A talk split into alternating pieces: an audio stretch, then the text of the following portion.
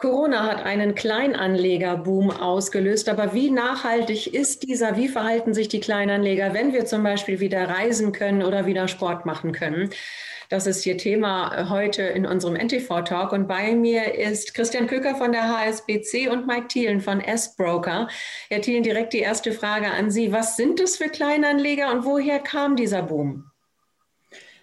Ja, hallo erstmal. Ähm, die Kleinanleger, die jetzt neu gekommen sind, äh, wenn man sich die mal anschaut in der Struktur, Altersstruktur und so weiter, unterscheiden die sich nicht von den sonstigen Neukunden. Ähm, wir haben vermehrt auch jetzt wieder junge Kunden gewonnen in den letzten Monaten. Das war vorher auch so, aber die Anzahl natürlich nicht so sehr ähm, vorher wie jetzt. Und ähm, was ganz ähm, augenscheinlich ist natürlich, die ähm, neuen Anleger, die sind aktiver an der Börse. Äh, das kann man ganz gut sehen, als unsere Bestandskunden dann auch quasi im Schnitt waren. Ähm, aber man sieht auch so ein gemischtes Bild. Einige oder viele machen auch Sparpläne und Aktientransaktionen, die wohl mittel- bis langfristig ausgelegt sind, aber dann, wie es dann eben immer so auch ist, viele, die dann auch einiges kurzfristig machen und dann vielleicht ein paar Renditepunkte mitnehmen wollen, um zu handeln. Von, von den ähm, entsprechenden Geschlechtern, männlich, weiblich, ist das ein gemischtes Bild, wobei man da auch wieder sieht, mehr Männer als Frauen, die auch an die Börse wiedergekommen sind. Herr Köker nickt. Sehen Sie das gleiche Bild bei Ihnen?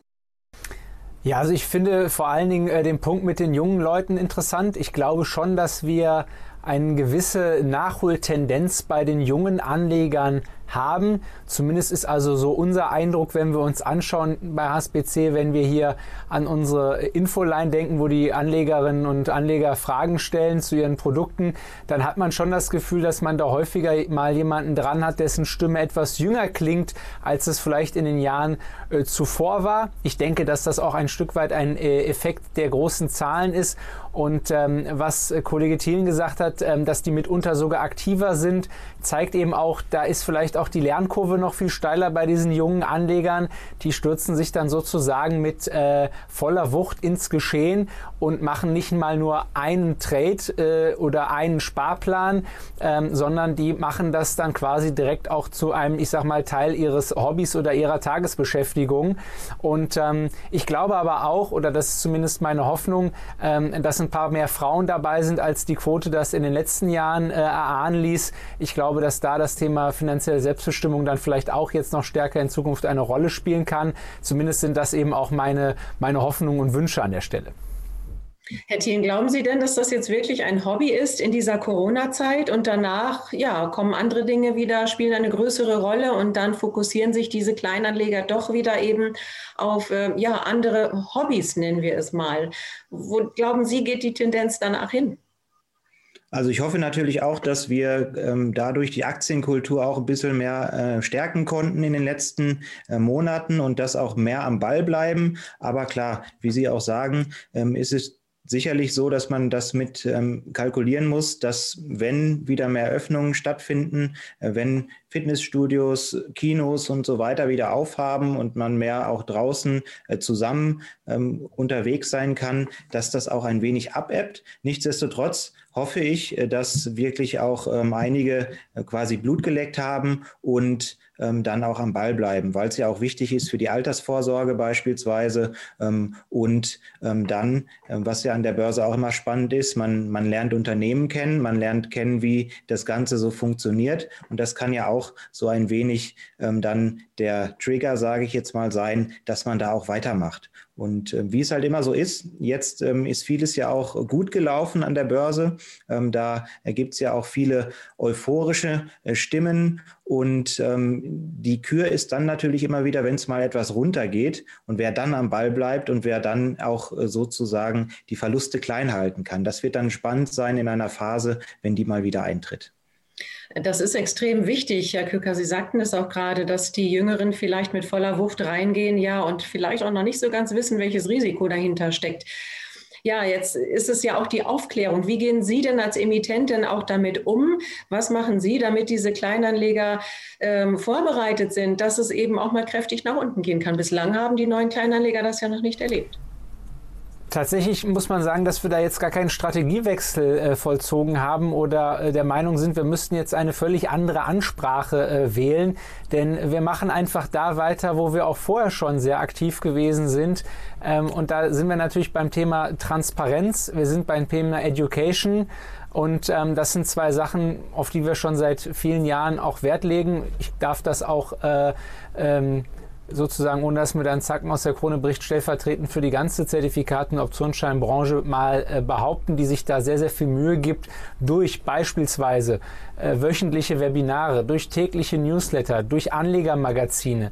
Äh, nicht immer nur erzählen, wir erzählen den Leuten nicht, wo möglicherweise die, nur die nächste Kursrakete äh, lauern könnte, die man jetzt aufspüren kann, sondern wir versuchen ihnen natürlich auch zu vermitteln, ähm, äh, wie die Instrumente funktionieren, mit denen sie davon profitieren können, äh, in welchen Phasen sie vielleicht nicht funktionieren und vor allen Dingen, ähm, wie man es eben dann auch schafft, ähm, in manchen Phasen dann auch Verluste zu begrenzen oder womöglich auch dann einfach eine Art Wechsel vorzunehmen von Produkten, die von sehr, sehr stark steigenden Kursen profitieren, auch dann Gebrauch zu machen von beispielsweise Anlagezertifikaten, die dann ihre Stärken im Seitwärtsmarkt ausspielen. Momentan ist es natürlich so, dass der Reiz des Neuen, der Reiz der Börseneuphorie, ja, wir sind von 8.250 Punkten kommt, äh, jetzt quasi 5.500 Punkte im Plus innerhalb von einem Jahr.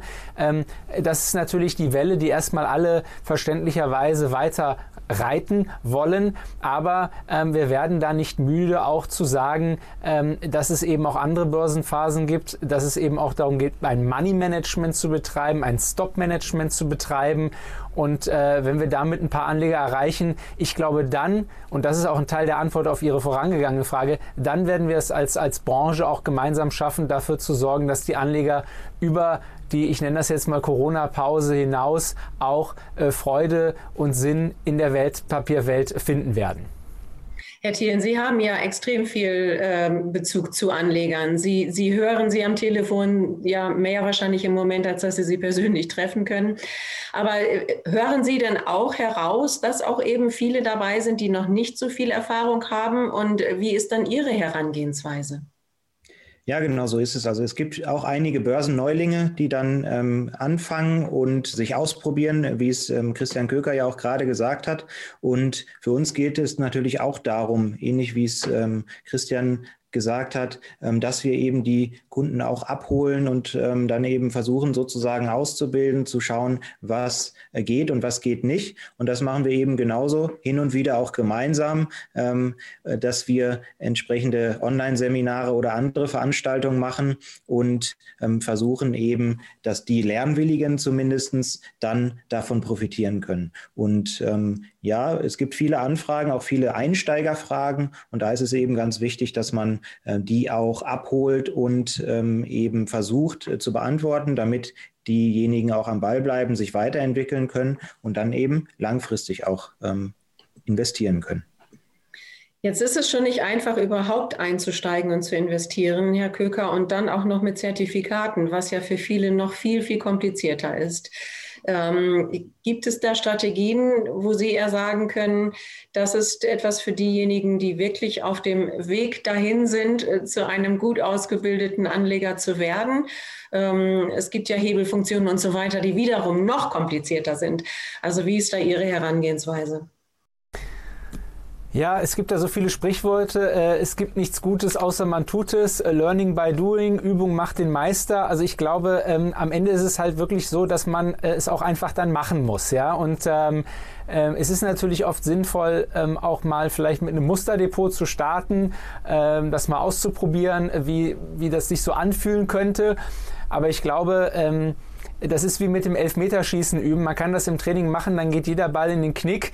Und wenn man dann äh, im wichtigen Spiel einen Elfmeter schießen muss, dann ist, äh, sind die Nerven da. Und ich glaube, so ist es bei der Wertpapieranlage auch, wenn dann auf einmal das eigene Geld, das eigene Ersparte ähm, im, im, Depot auch investiert ist, geht man anders um, weil dann kommen die Emotionen ins Spiel. Also ähm, ich glaube, man sollte einfach auf gut Deutsch gesagt, salopp anfangen, ein Depot eröffnen, versuchen mal die ersten ein, zwei, drei Geschäfte zu machen, damit man auch, ich sag mal, sich irgendwann ganz schnell darin gut auskennt, äh, wie funktioniert das alles, wo muss ich darauf achten, damit ich bei der, ich sag mal, salopp Ordererteilung schon keinen Fehler mache, damit ich mich dann auch wirklich auf meine Investments konzentrieren kann. Und wenn ich diese, von der ich glaube, sehr schnell zu überwindende Phase von wenigen Tagen oder wenigen Momenten überbrückt habe. Ähm, ich glaube, dann ist natürlich der erste Weg an die Börse sehr oft über einen über eine Aktie, die man gerade spannend findet. Möglicherweise auch über ein, ein, ETF. Aber tatsächlich ist es so mit der vermeintlichen Kompliziertheit von Zertifikaten auch oft so, dass es eben auch etwas, ähm, ich darf das mal sagen, äh, ein festgesetztes ähm, Vorurteil ist. Denn letztendlich, wenn ich weiß, äh, wenn eine Aktie fällt, äh, gewinne ich und wenn eine Aktie fällt, verliere ich, äh, dann verstehe ich auch relativ schnell das Prinzip beispielsweise eines Turbo-Optionsscheins, der ein Hebel 5 hat, bei dem dann der Turbo-Optionsschein fünfmal so schnell steigt und auch eben fünfmal so schnell fällt wie die Aktie. Ähm, das sind dann eigentlich sehr schnell zu nehmende Evolutionsschritte meines Erachtens. Natürlich gibt es noch viel komplexere Produkte, ähm, die natürlich dann aber auch oft einen, einen Sinn stiften. Aber ich glaube, das ist so der, der natürliche Weg, an dem man sich rantasten kann. Und ich darf allen, die das vielleicht jetzt zum ersten Mal sehen oder noch vor dieser Entscheidung stehen, mache ich das, sagen, ähm, es ist heute so viel einfacher als beispielsweise vor 20 oder 25 Jahren, alle diese Schritte zu vollziehen. Ähm, es wurde so viel Geld auch seitens der, der Banken, der Online-Broker in die Entwicklung von Depot- und Kontoeröffnungsprozessen gesteckt. Die Oberflächen, in denen ich mich bewegen kann, sind teilweise so stark vereinfacht, dass ich mich auch als Börsenneuling der sehr gut zurechtfinde und es gibt so tolle Filterfunktionen, mit denen ich auch passende Produkte auswählen kann. Also ich glaube, ähm, die neuen Anleger an der Börse haben den Vorteil, auf ein Feld zu treffen, was schon sehr, sehr gut organisiert und für sie vorbereitet ist. Hm. Hört sich alles prima an, aber es gibt, das wissen wir alle, eben auch Risiken. Das äh, Investment kann also wirklich auch in die umgekehrte Richtung gehen und man verliert viel. Herr Thielen, hätten Sie denn, was sind denn Ihre Ratschläge an äh, diejenigen, mit denen Sie dann telefonieren? Gibt es etwas wie eine Bank? Ähm, also jetzt im übertragenen Sinne eine sichere Bank, ähm, wo das Risiko doch minimal ist für Investitionseinsteiger? Ja, zunächst mal ähm, sagen wir auch immer ganz gerne, dass ähm, unsere Kunden das kaufen und verkaufen sollen, was sie eben verstehen. Und wenn sie es noch nicht verstehen, dann versuchen wir die Angebote zu machen, ähm, dass sie es eben auch verstehen. Und äh, das ist schon mal ein ganz wichtiger Ratschlag. Ähm, das andere ist natürlich, dass man hier nicht ähm, zu viel in eine Position äh, steckt, also dass man eine Aktie kauft und dann versucht, äh, dass die eben nach oben geht. Ähm, wenn es eben schief geht, ist das Geld futsch, sondern dass man versuchen kann, auch ähm, das Ganze etwas mehr zu streuen und ähm, in verschiedene Anlageklassen, in verschiedene Aktien, in verschiedene Zertifikate auch zu stecken, um dann eben von so einem Diversifikationseffekt zu haben. Die Anleger am Anfang, die Neulinge, jüngere Kunden, die vielleicht vielleicht noch nicht so viel Geld haben, die können das Ganze mit Sparplänen ausprobieren, die können das mit, mit geringen Einzelkäufen ausprobieren und ähm, dann eben dort äh, diese Dinge ansprechen. Das Thema Risikomanagement ist natürlich auch was ganz Wichtiges, was Christian vorhin auch schon gesagt hat.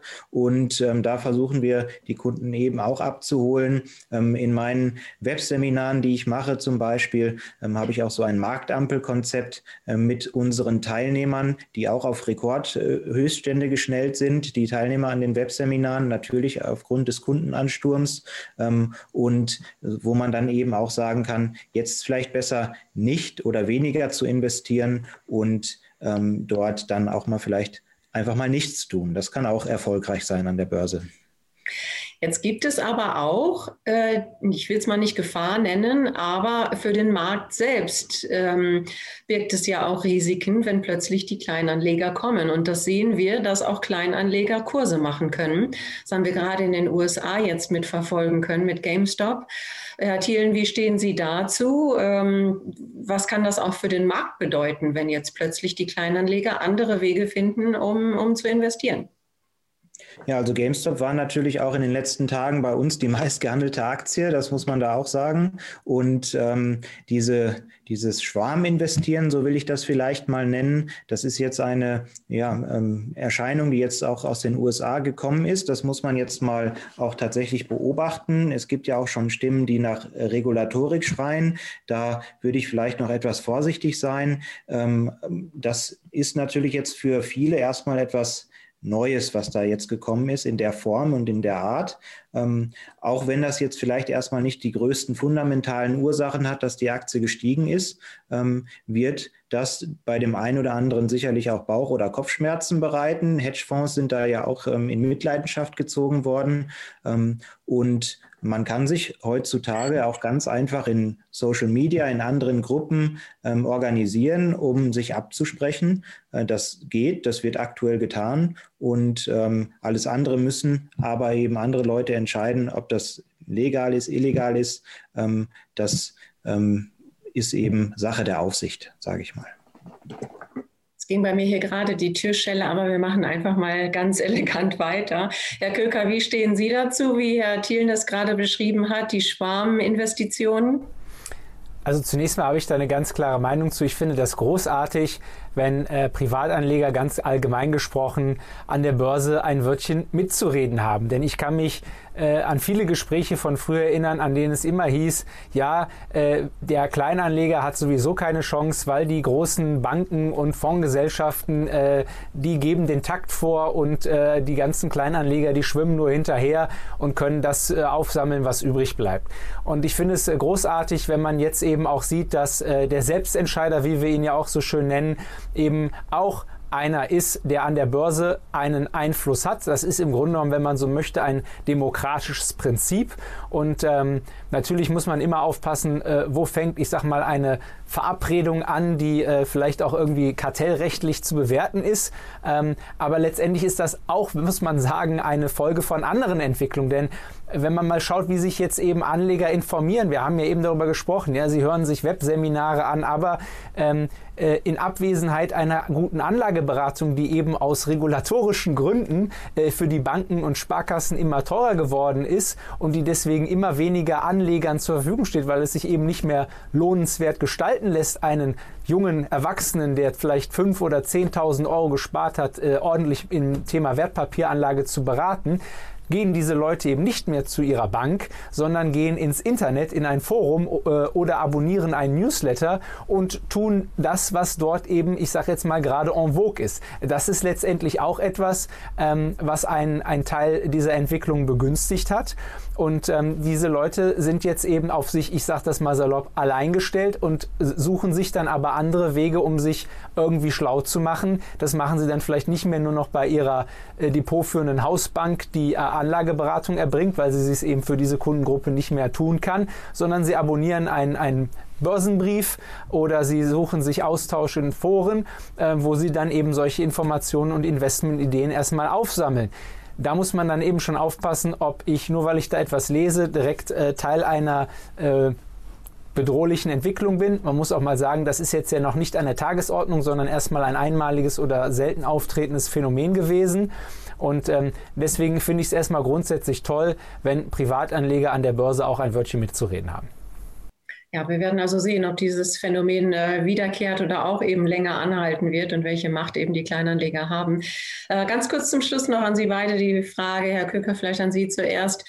Ähm, gehen wir mal davon aus, dass eben dieser Trend und dieser Boom nachhaltig ist und tatsächlich gerade auch die jüngeren Kleinanleger an der Börse und an den Finanzmärkten bleiben. Wo sehen Sie denn Trends in der Post-Corona-Zeit, vielleicht gerade für die frischen und jüngeren Kleinanleger?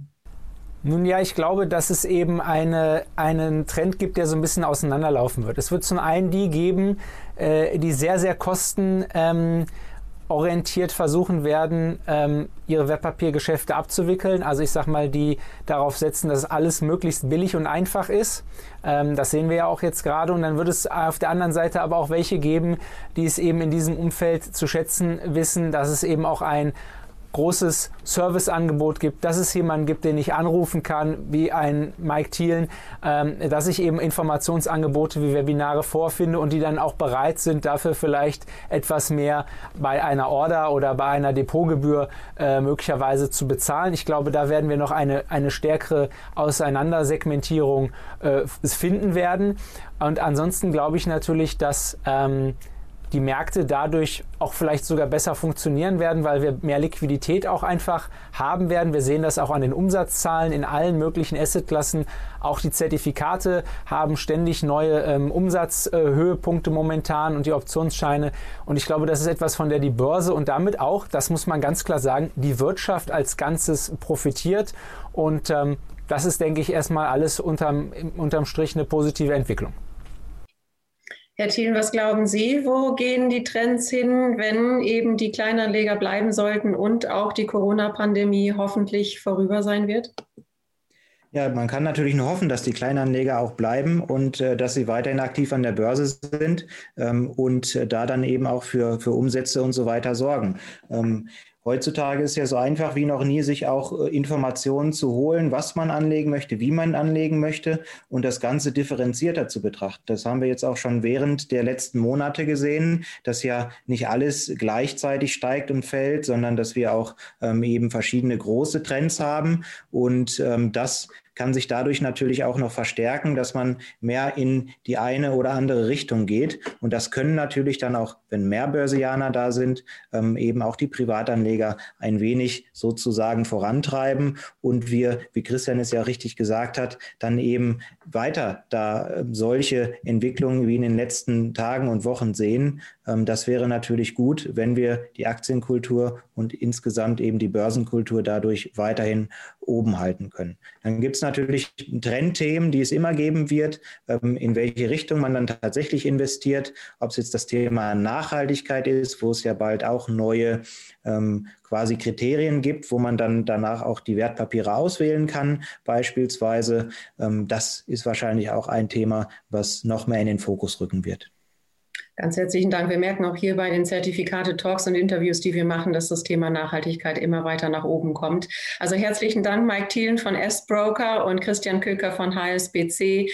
Durch Corona gab es also einen Kleinanlegerboom. Und ja, wir werden wirklich sehen, wie sich dieser Boom entweder ausbreitet, zurückgeht, aber sicherlich werden die Experten hier alles tun, damit die frischen Anleger auch an den Finanzmärkten bleiben. Ganz, ganz herzlichen Dank nochmal für Ihre Zeit.